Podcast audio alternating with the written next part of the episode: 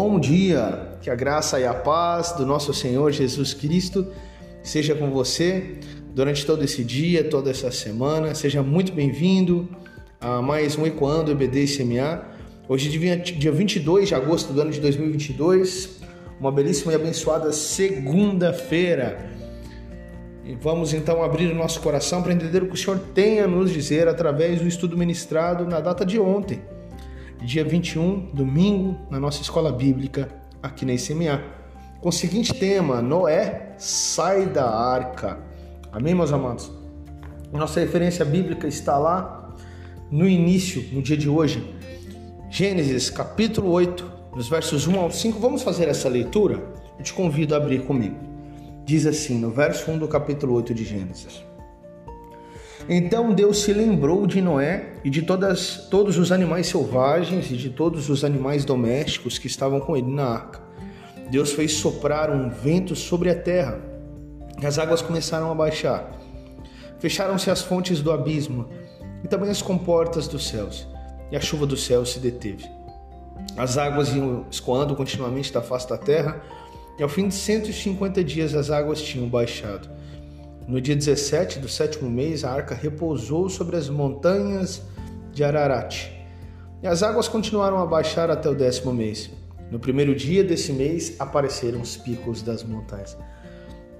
Meus amados, essa é uma leitura maravilhosa, deliciosa que nós fazemos, porque se você voltar um capítulo atrás, no capítulo 7, o Senhor derrama da sua ira da sua justiça sobre toda a terra, sobre toda aquela civilização antiga, acabando com tudo, destruindo tudo que vem pela frente.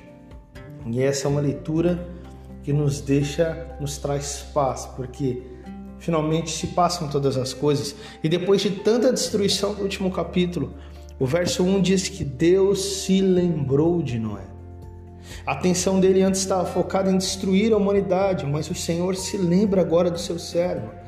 E essa linguagem que utilizamos aqui de Deus se lembra, ou Deus se lembrar, logicamente que Deus não necessita de se lembrar de alguma coisa. Ele em sua eternidade, ele sabe de todas as coisas, os seus atributos são perfeitos e eternos, as suas decisões são perfeitas e justas.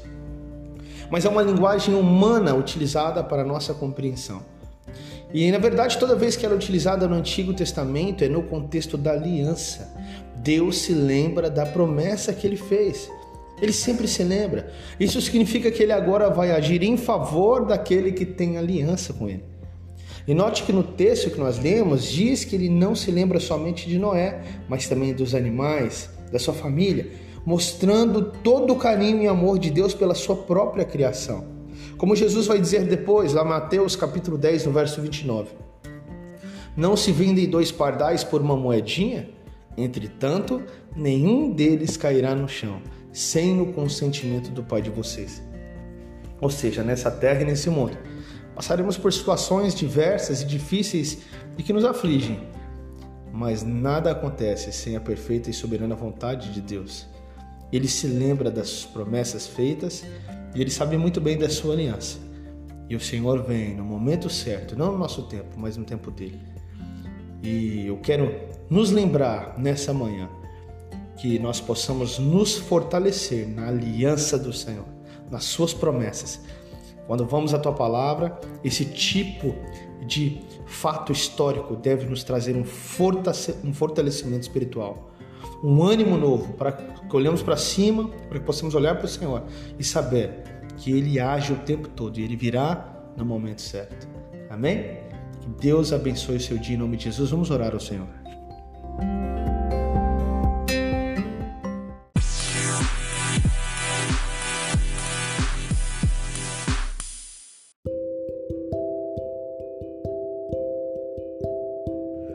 Amém, meu Deus e Pai Todo-Poderoso, nós louvamos e glorificamos a Ti e te agradecemos. Muito obrigado, meu Deus, pela vida de cada irmão, de cada irmã, de cada pessoa que está nos ouvindo nesse momento. Que a Tua palavra de vida possa realmente ecoar no nosso coração, nos trazer à memória a Tua, a esperança que temos em Ti. Que as Tuas promessas possam nos fortalecer. Que a Tua graça, Pai amado, venha sobre os nossos pensamentos, sobre tudo aquilo, ó Pai amado, que recordamos ler e ouvir da Tua palavra. Que seja arraigado em nosso coração, para que todos os dias das nossas vidas possamos nos lembrar do Senhor, daquilo que o Senhor já fez, daquilo que o Senhor faz, daquilo que o Senhor ainda fará. Porque nós temos certeza que o Senhor não falha, que o Senhor não é homem para mentir. Então nós descansamos na tua palavra, na certeza de que o Senhor é bom e de em favor daqueles que amam ao Senhor. Muito obrigado, Pai.